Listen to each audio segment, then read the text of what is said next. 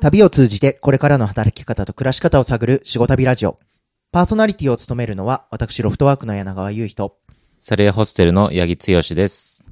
この番組は富士吉田市、サルヤホステル、ロフトワークが共同で進める仕事旅が企画運営しております。毎回素敵なゲストをお迎えして富士吉田の魅力に触れながら、これからの働き方や暮らし方、旅について楽しくお話をしていきます。八木さん今日もよろしくお願いいたします。よろしくお願いします。はい。えー、ということで21回目の仕事旅ラジオになりました。富士吉田めちゃめちゃ 寒いっすね。寒いですか？はい。寒いです。そうですよね。うん、東京と比べても、もう、うん何度ぐらい違うんでしょう？もうマイナスですよね。うん朝、朝夕になってくるとうんそうですよね。いや、めちゃめちゃ寒い。でもその代わり、あのーかなりの確率でやっぱり冬は、うん。富士山は見えそうですねますね。うん。昨日も夜中富士山、夜だけど見えたりね。夜見ええてましたね。うんなんか雪がすごいもうかかってるので、その雪が、あの、月明かりに、こう、反射するっていう感じなんですかね。そうですね。うん。すごいこう、ぼやーっと出てくる富士山の形がなんかまた幻想的で、ですね夜でも見えるっていうのは本当にすごいですよねう。ん。なんかこう、キリッとした空気、空気と、うんうん。こう夜の富士山っていうのは、すごい富士吉田っぽいなと思って。昼に見る感じとまた違いますもんね。なんか夜見るのって、ちょっとこう、威厳があるというか、うん。こうなんかそこにいるなっていう感じが、そうですね。がぼやーっと見えてくるのが、なんかすごく神々しいっていう感じがうんこっちも、するなと。そうですね。こっちもキリッとね、なんかなするりますよね。感じが、うん、うんありますね。なんか冬のその夜に見る富士山っていうのもぜひ皆さんに見ていただきたいなと思うんですけれども。さて、えー、仕事旅、はい。えー、21年度の仕事旅、いよいよまあ佳境に入っているわけですけれども、はい。えー、3月末に向けて今、えー、市内のゲストハウスさんと、えー、県外のクリエイターの方々を、まあ、マッチングして、で、そこからまあ富士吉田らしい体験プランを作っていこうということで、まあ今回も、えー、先週、えっ、と、テトテトさん、はい。えー食のクリエイティブプロダクションのテトテトさんと、はい。えー、1889うん。の勝松さんはい。のコラボレーションということで、えー、またラジオをね、あの、ね話ししましたけれども、はい。えー今週もはい。また違う、えーコラボレーションではい。お届けしたいなということで、早速、えー今回のゲストをお呼びしたいなと思います。えー今日はですね、ハーバルライフスタイリストの村田美沙さん、えー、富士松山ベースの小野博樹さんにお越しいただきました。えー村田さん、小野さん、今日はよろしくお願いいたします。よろしくお願いいたします。お願いします。よろしくお願いします。よろしくお願いします。えー村田さんは、富士吉田はもう何回か来たことがあるっていうふうに伺ってるんですけども、今回で何回目になるんですか？そうですね。今回が3回目ですかね。3回目？うん。最初のきっかけって、どういう、えっと、い最初は、えっと、普段ハーブの仕事で、ハーブティーを作ったりもしてるんですけど、そのハーブティーの、あの、使うハーブの原料を探してるときに、まあ、あるきっかけで、あの、富士吉田のハーブ農家さんと知り合って、それで、実際に、あの、畑を見てみたいっていうので、富士吉田に来たのが最初です。あうん、なるほど。その時が最初で、あれですよね。えっ、と、今回の視察の中でも、えーお話ししたハーブスタンドの平野さんうん。とそうですその時に、うんえー知り合っているということで、えっ、と、そのハーブ、まあ今、ハーバルライフスタイリストといううん肩書きでご紹介したんですけれども、普段そのハーバルライフスタイリストっていうのは、どういうお仕事を活動しているのかなっていうところからちょっと深掘っていきたいんですけれども、うんはい。そうですね。あんまり聞き慣れない言葉だと思うんですけど、えっと、私が活動している内容としては、あの、ベルソーというブランド名があって、うんまあ、その中で、えっと、ハーブを使った、まあ、日常にハーブをこう、どう落とし込んでいったりとか、楽しんでいけるかっていうのを、あの、提案するようなお仕事をしていて、もともと植物療法っていうハーブを使って、あの、ハーブティーだったりとか、エッセンシャルオイルだったりとかを使って、こう、体を整えるような、あの、勉強をしていて、それをベースに、それを日常に落とし込むような提案をしています。うんうんうん実際にあの、ハーブを使ったえっ、と、食体験のワークショップだったりとか、うん。あの、ウェブサイト拝見してたりすると、あの、ハーブティーを、えっ、と、作られていたりとか、うんうん。なんかこう、ハーブにまつわることをいろいろ多岐にわたってされているのかなっていう、うん。あの、印象を受けるんですけど、結構昨日あの、えー村田さんとお話ししてる中で、結構その衣食住に対しての、なんか意識というか、うんまあ、ハーブだけに関わらず、なんかそういうもう少し広い私たちのなんかこう暮らしというか、そういうものに関心が高いのかなっていうふうに感じたんですけども、うんうん。なんかそういうふうに考えるようになったきっかけとかってあるんですか、うん。そうですね。えっと、いろいろ、なんかいろいろこうハーブに出会ったきっかけはあるんですけどうん、もともとは、あの、自分の体調不良をきっかけにうん、こう、ハーブを、その体の不調に対して、こう、取り入れることで、体を元気にしていこうっていうので、使っていたんですけど、なんか、もっとその、元気がない時以外にも使いたいものだなっていうふうに思って、そう、ハーブティーとかも、もっとこう自分がポジティブになれる時とか、まあ、ポジティブな時に飲んで美味しいって思ったりとか、なんかそういうのって、その、病気になる、こう、前の、こう、日常の中で、こう、時間を作れる提案ができたらいいなっていうふうに思って、で、そういうのって実際にどうしたらいいのかなっていうので、自分がやって楽しかったことだったりとか、うん。なんかこういうの、まだまだ日本だと、こう西洋とかのこうハーブの文化とかに比べると、なんか足りてないなっていうのを、こう日本でどうやったらやりやすくできるかっていうのを、こう工夫して伝えたりっていうふうに。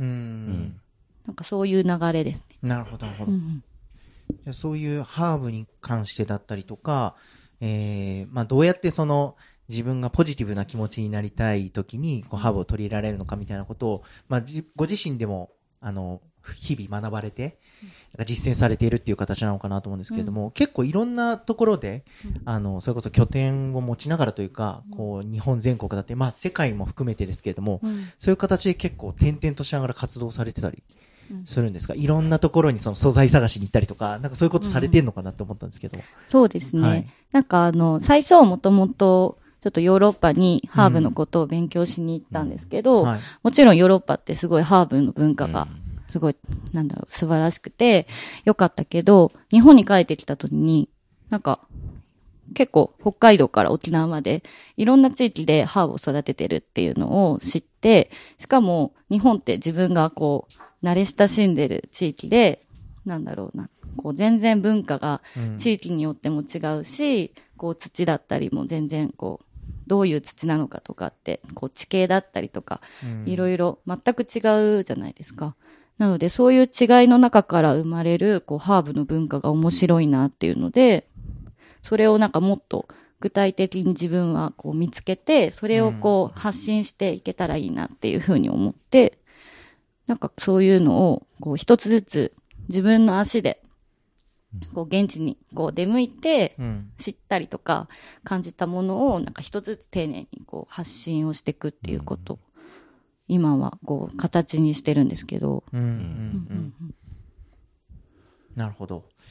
今回、富士吉田に来てみて、過去2回の体験と比べて、なんか新しい発見だったりとか、うんこんなところちょっと印象に残ってるなっていうシーンとか場所とかうんうんあったらちょっと聞いてみたいんですけれども。そうですねやっぱり一番違うのは季節、はい、うんはい、はい。い、つもは私あったかいのが好きなんで、うん。あの夏とかうん。やっぱハーブの元気なシーズンにうん。訪れることが多かったんですけど、うん。今回はもう本当にすごく寒い時期。だけど、でもその時にしか見れない、こう、景色があって、まあ、それこそ富士山に雪が積もっていて、うん。で、皆さんであの、こう、山を歩いたりとかもしたんですけど、なんかその風景も緑ではない風景。でもなんかそれがまた良かったりもするじゃないですか。うん。なんかそういうのは、なんかこう、前に言った豊かな、こう、元気な自然の時と比べることで、なんかこう、自然の、こう、なんか素晴らしさみたいなのを再発見するみたいなのがいいなっていううん。うん。うん。思いましたね。うんなるほど。季節が違うとだいぶ景色、見える景色変わりますよね、やっぱり。うん、全然違いますよね。うん。なんか最初に、あの、富士吉田に村田さんと一緒に来て、まず最初、あの、浅間神社からうん。スタートして、で、あの、浅間神社の裏にある遊歩道をもうミシミシとこう歩いていくみたいな、あの、どんな植物があるんだろうだったり、うん。どんな道になってるんだろうみたいなところを、うん。まあ、歩いていくだけ、僕自身も初めてだったので、あの、その道って八木さんは知ってるんですよね？その浅間神社の裏の。そうですね。ゆそうですね。登山道として、この地域だと、うんうん多分登山道、そうですね。道なんですうんまあ、あの、昔からの登山道としてうんうん。ある道で、そのつ、うんずっとの続いていくと、あの、続いて、続けて歩いていけば頂上まで続いてる道ですね。うん。まあ、登山ルートになってる。そうですね。う。うんん。だから昔のその、推しの人たちもそこを、うんうん。あの、そうですね。みんな歩いていて。くようなルートになってたりとかしていて、結構そういうなんか、まあ、富士吉田の？富士山のふもとだからあるこの文化みたいなものともなんかリンクする、うん。こうルートをまた違う視点で、こう自然を探しに行くというか、植物を探しに行くような視点でなんか歩いてみるっていうのは結構面白かったなと思っていて、うん。はい。じゃあもう一方、えっと、ちょっとここでご紹介したいなと思うんですけれども、は今日は富士松山ベースの小野弘樹さんにもお越しいただいております。小野さん今日はよろしくお願いいたします。よろしくお願いします。はい。えー、前、以前の仕事旅ラジオ以来ということで、そうですねはい、ありがとうございます。はい今回まあこういう形で、あの、仕事旅でコラボレーションできるのはすごい嬉しいなと思ってたんですけれども、なんか今回のその仕事旅に、はい。えー、富士松山ベースとして参加する、した理由みたいなところ、なんかこう、関心のある領域だったりとか、そのあたりちょっと聞いてみたいなと思うんですけれども。そうですね。はい。今、あの、ゲストハウスやり始めて5年ぐらい経つんですけども、まあ、その中で、まあ、2年前から、あの、コロナウイルスの影響で、まあ、お客さんはちょっと減ってしまったんですけども、まあ、そこからちょっとどうにか少し形を変えながら、あの、運営をしていきたいなと思ってて、まあ、そういったところで今あの、去年ぐらいからいろいろ働き方も、あの、周りの人たちも変わってきてると思うんですけど、まあ、うんワーケーションとか、そういう形でちょっと利用してもらえるお客さんをちょっと増やしたいなと思って、うんまあ、そこで、そうですね、まあ、仕事旅さんがちょうどいろいろ富士吉田に特化したあのワーケーションプログラムやられてたので、まあ、今回お話しいただいて、そこあの、二つ返事で、はい、やりますっていう感じで、あはりがとうござい今回あの、村田さんと、はい。えーまあ、マッチングというか、うんうん。えー一緒に、はい。あの、街を歩いたりとか、い、まあ、いろんなところをこう散策してみて、うん。なんかこう、発見したことというか、うんうんうん。気づきみたいなものって何かありましたか？そうですね。まあ、あの、自分の宿が、えっ、と、まあ、もともとは結構外国人の観光客とかが多かったんですけど、まあ、その、今まで、あの、いたお客さんの声とか聞いて、聞いてると、まあ、結構リラックスできる、あの、僕のこの富士松山ベースが結構リラックスできるって言ってくれるお客さんが多かったので、まあ、そこからちょっといろいろ自分のこの宿の特徴を生かして、まあ、ちょっといろいろやりたいなと思った中で、まあ、今回、そのハーバル、えースタイリストうん。さんのあの村田さんと一緒にちょっとできるってことで、よりそこを深めていけるなと思って、うん。まあ、今回その中で、あの、富士山の森歩いたりとかして、うんうんまあ、仕事しながらリフレッシュもできるところをいろいろ探して結構自分もいい発見になったなと思いました。うんうんそう、あの、富士松山ベースは、あの、聞いている皆さんにもぜひ来ていただきたいなと思うんですけど、まあ、本当に一軒家というかね、あの、お家の中で、えー滞在できるうん。ゲストハウス。今は一棟、えー今そうですね、一棟貸貸ししで、はい切りっ。ていう形ですよね。うん。なんか、我々も、あの、昨日から一泊させていただいたんですけれども、あの、初めて泊まらせていただいて、本当になんか、えー小野さんのお家に来てるみたいな感じでうん、あの、泊まれるのが、うん。村田さんどうでした？泊まってみて。うん。なこういうお部屋というか、うん。あの、ゲストハウスって、泊まられたことってあります？あ、そうですね。やっぱり、いろんなところにこう旅をしている中で、宿って結構重要で。なんかこう、落ち着けるっていうのは、今回も私もすごい感じて、うん。なんかこう、ね、ハーブティー、実は山梨のハーブを使ったものを置いていて、うん。それをこう自由に飲ませてもらえるとか、なんかリラックスできるポイント作ってもらえてて、すごいいいなっていう。うんうん。ありがとうございます。うん。なんか小野さんはもともとそういうハーブとかにも興味があったですか？そうですね。あの、全然詳しいわけではなかったんですけど、まあ今回、そのワーケーションのプログラムとかで、いろいろ何か深掘りちょっとしていこうかなと思った時に、あの、まあ、リラックスできることって、いろんな方面からリラックスするっていうのはあると思うんですけど、うん結構自分の中でこだわってたのは、その五感で、はいあの感じてリラックスしてもらいたいなと思ったんですよね。で、その一つで、まあ、ハーブティーだったり、その、ハーブ使ったこと、ハーブティー以外にもいろいろ、あの、ハーブって使えると思うんですけど、うん。うん。まあ、そのお風呂に入れたりとか、うん。ハーブティー飲んだりとか、まあ、そういった方面でちょっと使っていきたいなと思ってから、まあ、いろいろ、あの、そうですね、そこからって感じですね。いろいろ。うん。うんこの間あの、ハーブスタンドのはい。平野さんの、えー加工場にうん。お邪魔した時にもうん。お話聞いたんですけれども、ハーブってものすごいなんか定義が広い、うん。うん。うん、そうですうね。うん。なんかこう、人にポジティブに作用するもの。植物であれば、うん。結構ハーブと言えるみたいな話を伺って、うん。で、なんかそうすると結構、あの、なんか先ほども村田さんが入れていただいたのって、あれもハーブティーということでいいんですか？さっき、あ。の、我々が飲んだもの？そうですね。黒文字のお茶と、レモングラスのお茶を多分、あの、うん2回、そうですね、飲んだと思うんですけど、うん全部ハーブという風でうんいいと思います。あれはハーブティー？はい。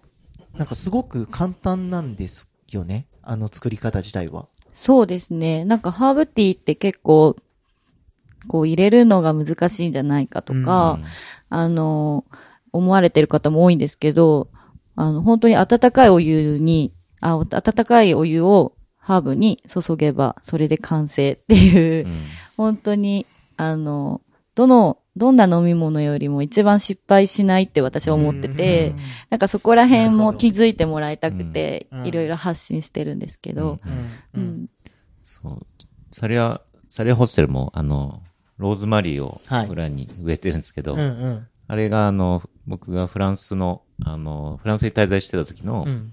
その友人の家にロローズマリーがずっとあって、はい。彼らは、あの、えっ、と、結構ひ、ふあの、普段からローズマリーにお湯入れて、それをこう、ハーブティーとして飲むっていううん習慣があって、それすごいいいなと思って、で先ほどあの、村田さんがヨーロッパという、ヨーロッパでしたっけ、そうです、そうです。行かれてたって聞いて、うんなんかその、村田さんにとって、そのヨーロッパのそのハーブ事情みたいな、なんかその辺ちょっと聞けたらなと思ったんですけど、ああ、なるほど。そなんかうです。どんな、どんな感じでした？うん。えっと、私、ヨーロッパの中でも、フランスがすごい好きで、フランスでハーブの農家さんに住み込みしてみたいと思って、南仏のエクサンプロバンスに滞在してたことがあるんですけど、なんか、本当に、なんだろう、こう、丁寧にハーブを使ってるっていうよりは、うん。もうなんか、なんだろうな、なんかもう日常の中に溶け込みすぎて、うんうん。こうなんか、おしゃれなものとかじゃないうんが、なんか虫刺されの、こう、オイルとかを、エッセンシャルオイル、ハーブを使っ、まあハーブなんですけど、エッセンシャルオイルって、エッセンシャルオイル自分でブレンドして使ってたりとか、うん。あとはなんか、ハーブも、あの、多分、エリさんのところみたいに、いろんなハーブをこう、なんかレンガのこう、ブロックのとこに綺麗に植えて、うん。それを勝手に積んで、お茶作ったり、うんうん料理に使ったりとか、なんか本当に暮らしに根付いてるし、自然体っていうのがすごく私は、やっぱりフランス来てよかったなって思ったところだったんで、なんかそういうの日本でももっと、多分やってる人もいっぱいいるけど、うん。もっと気軽にできたらいいなとは思いますよね。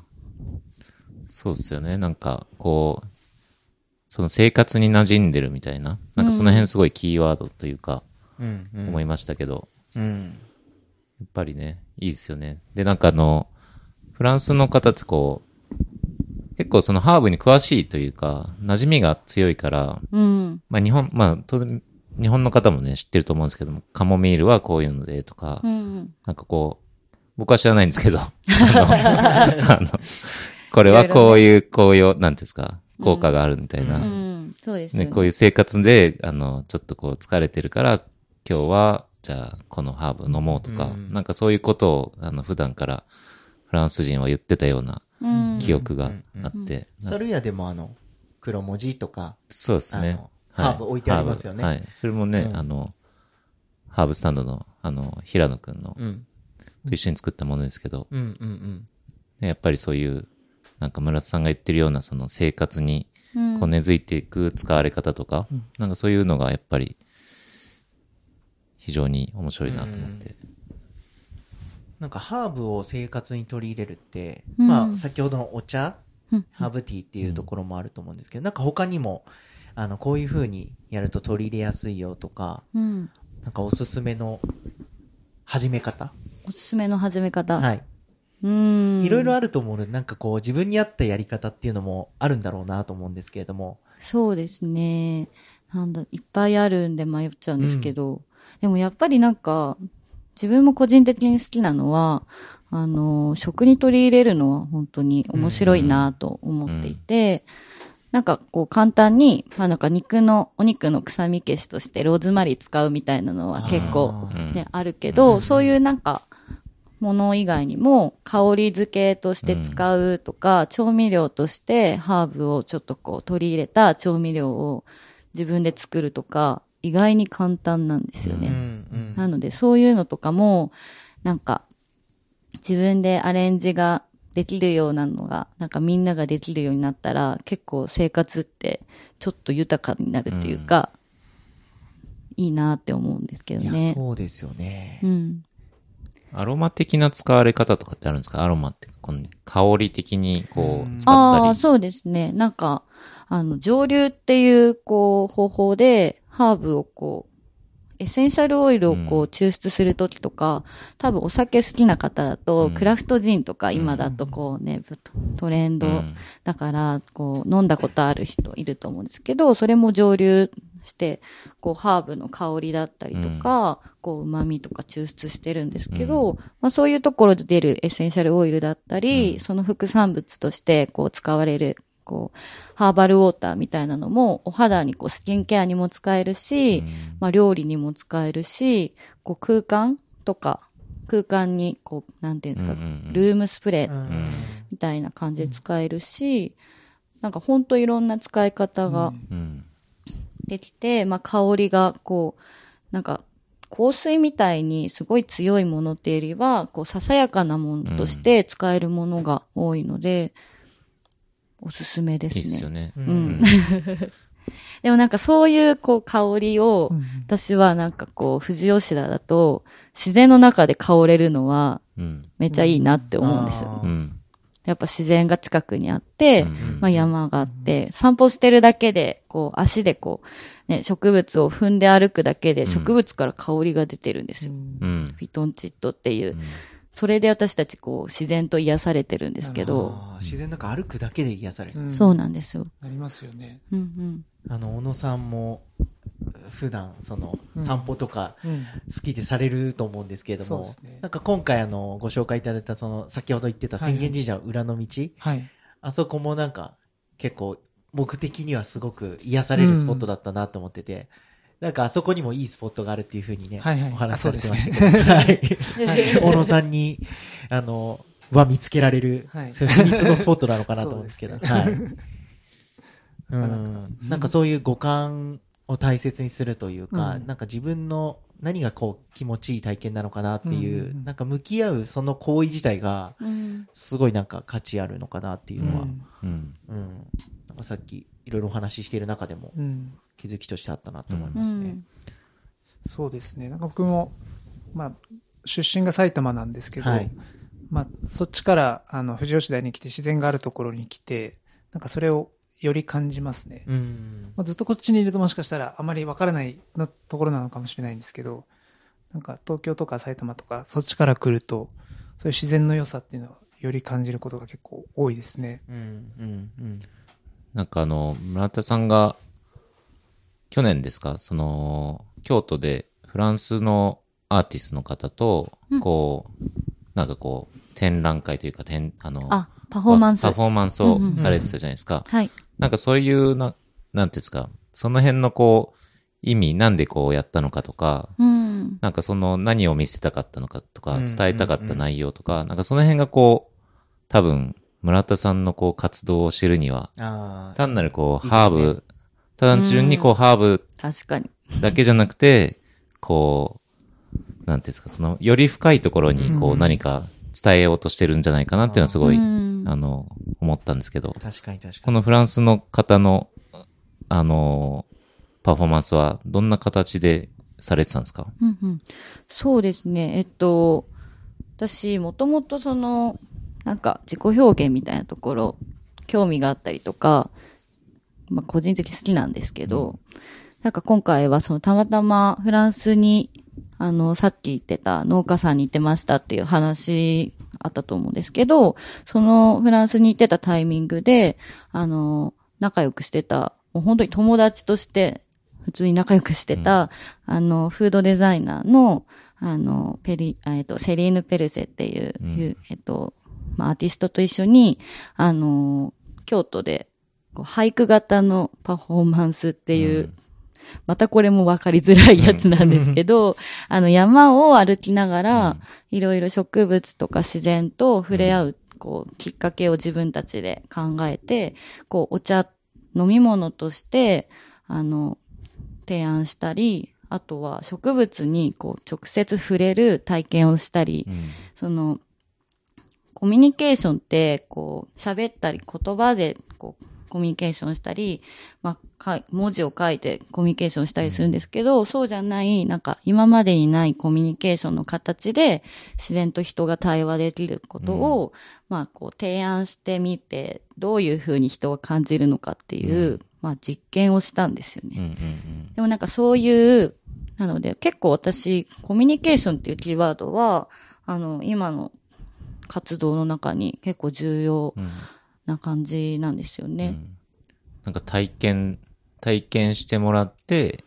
まあコミュニケーション取って、なんかそういうのが経験としてこう記憶されていくみたいな、うん。なんかそういう経験がすごい大切なんだ、なんか、なんかそういうことがすごい大切なんじゃないかなっていうのをなんか、うん僕はこれを見て、あの、そういうところを表現したかったのかなとか。うん。とかなんか固定概念、やっぱこ、をなんか、こう取り払った状態で、自然とこう対話するうんっていうのをうん。一回やると、多分次自分がうん。自然に足を踏み、まあ常に自然なんですけど、うん。山にこう行った時とか、海行った時とか、自分のこう、公園に行った時とかでもいいんですけど、うん。そういう時に多分視点が変わったりとか、うん。日々の行動がもしかしたら変わったりすると思うんですよね。うん、なんかそういうの、なんか今回もやれたらいいなって思ってるんですけど。そそうですよね、うん。きっとその辺がこう参加者の方とか、こう、これを今回のこの企画に参加された方、まあその辺をこう感じ取ってもらえるんじゃないかなっていうのがう、ん。すごい、あの、今日もあの打ち合わせ聞いてて、なるほどな。あの、楽しみだなって思ってたんですけど。うんうん。なんかその参加する方にとっての、こう、考えるきっかけうん。みたいなものなのかなと思ってて、うん。なんかこう、村田さんのその、えーアーティストとの、えー体験作りみたいなものも、あの、やっぱり問題提起する、うん。なんかそれに、その問題に対して、まあ自分がどう感じるのかとか、うん。向き合って、どう答えを出すのかみたいなところも含めて、その参加してる人たちに、うんなんかこう、探してってもらう。そうですね。家庭を体験してもらうっていううんことなのかなっていう感じました。そうですね。なんかやっぱり、まあコロナ、私自身もなんですけど、コロナきっかけに、まあ正解がより見つけづらくなったっていうのがあって、それが多分日常の生活の中にもあると思うんですよね。で私自身もやっぱり迷ってることは常にあるし、うん特にこうなんか豊かな生活してるかって言ったらなんかこういう仕事してますけど、正直そういうふうには思ってなくて、だからなんか、でもこう、それを楽しむために、今のこう状態でどう楽しめるかとか、っていうのは、なんか、こう見つけ出したいなって思う思うし、そういうのをこう、なんかいろんな人と共有して、形を作っていきたいみたいなところがあって、一人でこう答えを出すっていうよりは、なんか、こう固定概念を外したいろんな体験とか、こう生活の中の体験をすることで、なんかみんなが感じたことをみんなでシェアしたら、新しい答えが出て、一歩また新しい、こうなんか日常が生まれたりとかするのかなっていうふうに思って、なんかちょっとそういうの、ちょっとずつやっていきたいし、うん。なんか富士吉田の、なんて、やることもなんか、そういうのができたらいいなってうんうんうんうん。思ってます。うんなんか今回回ってみて富士吉田をうん。2日間ですけれども、なんかこういうことをそのツアープランに、ワーケーションのプランにうん。組み込めたらいいなっていう、なんか場所だったりとか、うんうん。体験だったりとか、こんなことできたらっていうイメージってなんとなく湧いてくる部分ってありましたか？そうですね。あの、さっき話してた、あの、参道うん。うん。なんかあの、本当に面白かったから、やっぱり同じ道を参加してくれる人と一緒に共有しながらうん歩くっていうのは面白そうだなうんとも思うし、そういうところでいろんなこう、何か自分が今まで気づかなかった、こう、なんか自然を見るためのヒントみたいなのを、こうちょっとこう出しながらみんなと一緒に楽しく山を歩くとか、あとあの、今回私、富士吉田で初めて湖に行ったんですよ。う。うんん。なんか何回も来てるのに、うん一回も行ったことなくて、ハーブの畑にしか行ってなかったことに気づいて、うんなのででめちゃくちゃ良かったんですよね。うんうん今日本当に天気も良くて、うん雲もね、全然かかってなくて、いい時だったんですけど、なんかそういう湖の場所も、一つ自然の場所として、皆さんと楽しめたらいいなっていうのと、あとは美味しいご飯をみんなで食べたいでうんうんすね。そのご飯とか、その散策中に、なんかこうハーブと出会うというか、なんか飲んだり食べたりうん。できるんですかね？なんかフランスのそのパフォーマンスの時は、苔あ、そうですね。うん あの、お茶にしてっていうことやられてましたよね。苔を山で、ちょっと拝借して、うんう。うん。んあの、お湯でこう煮出して飲むっていう体験をしたんですけど、苔を煮出してねで目の前に当たり前にある苔を。飲んだらどうなるかっていう。う。んでもなんか、いどんな味するんですか？や、それがびっくりすることに、あの、昆布の出汁みたいへな、ええ要は旨味がうん。感じられるんですよね。で、なんかそれをいろいろなんでそうなるかっていうリサーチもしたんですけど、うん。あの、苔って、あの、遠い、こう、親戚が海藻なんですよ。不思議。なるほど。あの、やっぱり海の中でうん。もともといた生き物が、うん生き物っていうか、まあ、うん。植物うん。が、はい。こう、地上にこう、ん。上がって生き延びたものが苔だそうで、うん。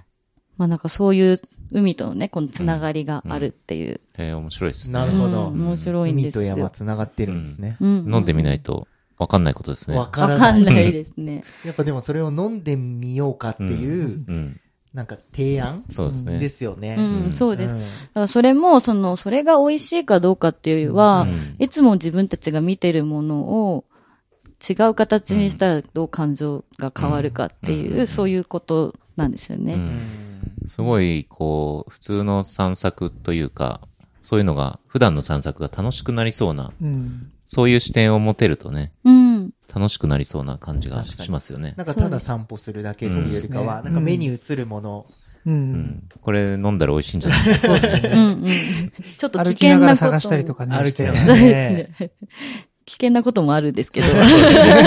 あ、あそうですね りましたか？うん過去に。いや、あの、やっぱりこうね、こう、山のものを取って使うって、こう、菌とか、問題があるんで、うんもしかしたら、あの、お腹を壊すとか、うんしてたかもしれないし、まあ、まだそんなひどい経験をしたことがないんですけど。でも、あの、私の知る山の達人たちは、うんいくつもの、こ経験。う、経験を積み重ねて。はい。で、ハーブもそういうものですからね、うん。何に気候の、なんか効能があるとかそうね。も、う、こう、全人類の、こう、なんか、昔の人たちがうん。いろいろ頑張ってくれたおかげで、私たちはこう、美味しいとか、そういう、なんか何かに効く、体に効くっていうのを知ってるんですけど、うんうん、なんかそういうのを発見するのを自分たちがやるっていうのは、こうやっぱり面白いと思います、単純に。なんか面白いですね。うん村田さんと一緒に探検しに行くうん旅。うん面白そうですね。小野さんはどうですか？あの、今後のはい富。士松山ベースの、うんなんかこう、一つの、えーツアープランとして、はい。なんかこう、組み込んでいけそうな、そんな予感がしますね。しますか？しますよね。かった。なんか本当に、まあ旅行じゃないですけど、うんまあ藤吉で来てもらって、ただまあ旅行した気分ではなく何か体験して何か自分の生活とか暮らしに何かプラスになるようなちょっとうんエッセンスを取り入れて、で、まあ自分のところに帰ってその生活を取り入れてもらえたりできそうだなって本当に今回いろいろ回ってみて思いましたね。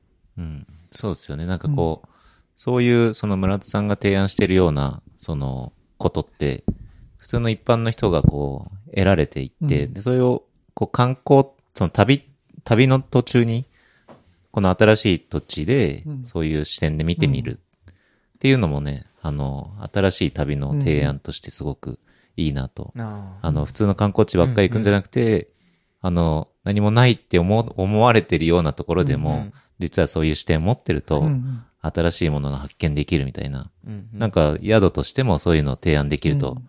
いいですよね。そうですね。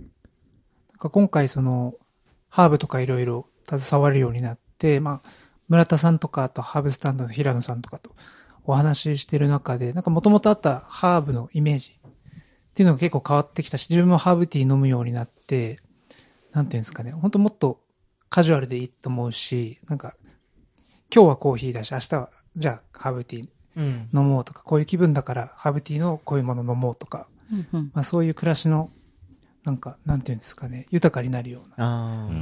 ことが結構できそうだなと思いますね。うんうんうん自分もまあ、それで今、む今まではコーヒーとかばっか飲んでましたけど、うんまあそれでまあハーブティーも結構飲むようになったりとかうん。変わってきましたね。いや、わかるな。なんか僕もコーヒー好きなんで、うんうん。家でコーヒー入れたりするんですけども、なんか今回村田さんに入れていただいたうんハーブティー飲んで、うんさっき飲んだのめちゃめちゃ美味しくて、うんやった。なんかそういう選択肢が一個増えるだけで、でね。うん。なんかいつもコーヒーっていう風になってたものが、うん。あ、今日はハーブティー飲みたいな、うんみたいな、なんか自分の気持ちに対して、なんか素直に、うんうん。あの、アクションできるというか。いろんな選択肢というか。ん選択肢持てるっていうのはすごいいい体験だなっていうふうに思ってて、うん。なんか打ち合わせの中でも、暮らしを見つける、整える、育てるみたいなキーワードが出てきたの、結構今回、私は印象的だったなと思ってますね。うん。何かこちらから答えを提示するっていうよりかは、うんまずなんか参加した方々自身が、あの、うん探しに行くところ、うん自分にとっての心地いい、えーものとか、うん。えー状態みたいなものを探しに行くところから、うんう。ん、散策していくみたいなうん体験って、すごく、あの、普通の観光とはそうですね。違う、うん。あまりない体験だなって思いますね。うんう。んあの、ちょっと聞いてみたいんですけど、はい。あの、活動されてる愛知県と、まあはい京都とかでも活動されてたりするじゃないですか。うんうんで、こう、愛知県って割とこう、まあ、自分はちょっと焼き物とかも好きなんですけど、ちょっと話がポンって飛びそうですけど、あの、焼き物好きなんですけど、その、こう、常滑とか、あの、向こうにも、愛知にもいろいろ焼き物がありますよね。なんかそういう、あの、ハーブをこう、飲むとか、こう、なんか料理に使ったりするときに、こう、器とか、なんかこう、ちょっと気にしたりするんですか？飛びましたね。だいぶ飛びましたね。そうですね。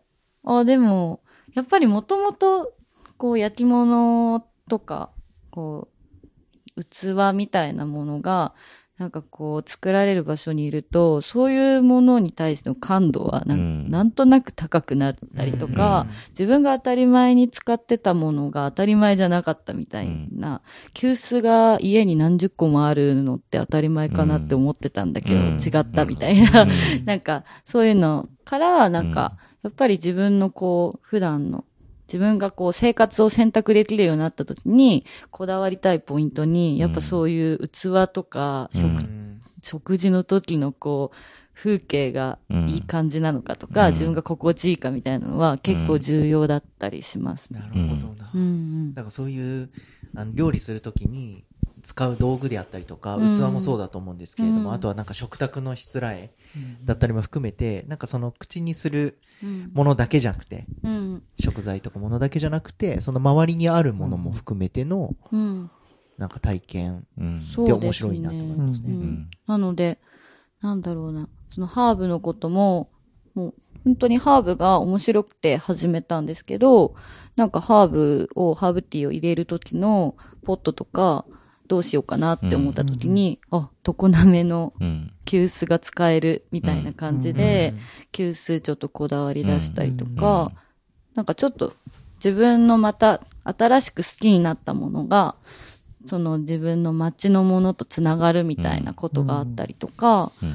なんかそういうのって他のところでもあるのかな、みたいうな。ん。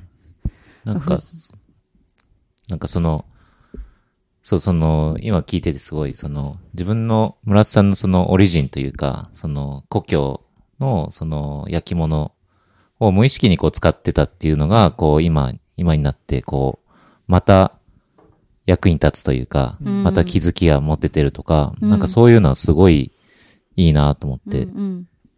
なんかそれぞれね、みんな多分いろいろあると思うんですけど。無意識に使っているものとかね、うん。取り入れてたもの。うん。で、それが今こあう、仕事になってるとか、うん。自分の生活の大事、なんか大切なポイントになってるとか、うん。なんかそういうの、村田さん見てて、すごいその辺がすばなんか素晴らしいなと思って。ありがとうございます。でも本当に今回のこの、ね、あの、小野さんと村田さんで作っていくこのツアーの中にうん。参加する方々は、なんかやっぱりそういうのを自分のことを振り返ってみるっていうのを、うん。なんか自分一人で考えるっていうよりかは、うんなんかいろんなその参加者だったり、うん。あの、お二人とうもん会話しながら、対話しながら、なんか探していくっていうのは結構楽しいんじゃないかなと思ってて、いいと思います、うんすごい。うん。なんか、自分の、その、好きだったものとか、なんか、こう、誰かに話したりとか、あとなんか、私の、こう、暮らしてるとここういうの有名なんですよね、みたいなところから、え、みたいな、これ、こなんか、私も好き、みたいな、なんか、わかんないけど、違う、こう、なんかい、今まで知らなかったこととかを、他の人から聞くと、うんなんか自分にとってそれがもっと大切になったりとか、うんあもうちょっと深掘りしてみようかな、みたいな感じで。だから私すごい、あの、今、常滑の知識、焼き物の知識めちゃくちゃあるんですよね。う んなんかこう。聞かれたりとか、聞いてみたい。時間全然足りない 聞かれたりすると、うん答えられないとなんかちょっと悔しいってなるから、はいなんか多分その海外の人に日本の文化って聞かれた時に、あの、答えられない悔しさみたいな感じなんですけど、うん。なんかそういうのもありますし、なんか、ひこう、やっぱ話すことで気づくことたくさんあるから、なんか、今回みたいにいろんな知らない人とか、いろんなこ、様々なことを知ってる人と一緒に何か話すって、た絶対気づきがあるし、楽しいと思います。うん。大事ですよね。うん。いや、めちゃめちゃ楽しみですね。そうですね。うん。はい。ということで、あっという間にお時間が来てしまったんですけれども、えーこの村田さんと小野さんのこのコラボレーションプランは、はいえーまあ、3月か4月そうですね。頃には、あの、プラン実行ということで、はいこれからちょっとね、細かい部分を、えープランニング詰めていくということで、ちょっとどういうプランに最終着地するのか、楽しみですし、す。まあ、この仕事旅ラジオを聞いていただいている方にもぜひうん。参加していただいて、その今お話ししてたような自分にとっての、えーこう、原点であったりとか、なんか大切にしているものを、えー振り返ったり向き合うような時間にしていただけたらなと思いますので、ぜひぜひ、えー仕事旅からの情報発信を交互期待ということで、えーそうですね。締めにはい。入っていきましょうか。基本的には、この、こういうプランは、はい。一泊二日。うん。のプランなんですよね。そうですね。うですよね泊。ううんん。なんかその、まあ、仕事旅では、あの、去年もそうでしたけど、うん。あの、泊まっていただいて、藤吉さんのこと知ってもらって、うんうんで、こう、クリエイターの方と過ごして何か気づいていくみたいな、なんかそういうのを形にしてるので、そうすねうんまあ、ぜひ、藤吉さんに一回泊まっていただいてそうで、すね。よく知ってもらえたらなっていうことをなんかこう。もし可能であれば、うんあの、プランに参加する方は、うんプランの前の日から泊ま前ってみたりとか、。そうですね。後泊してみたりとうんか、そうですね。うん、なんかしていただけると、よりその余韻を、また、うんね、そうですね。参加者の方々自身で振り返る時間も取れるんじゃないかなと思うので、うんうんうんぜひ、あの、参加いただければなと、はい。はい、思っております。ということで、えー本日はですね、ハーバルライフスタイリストの村田美沙さん、えー、藤松山ベースの小野博樹さんにお話をたっぷりとお伺いできました。お二人とも今日はありがとうございました。ありがとうございましたあり。がとうございます。ありがとうございました。では、また次回の仕事旅ラジオでお会いしましょう。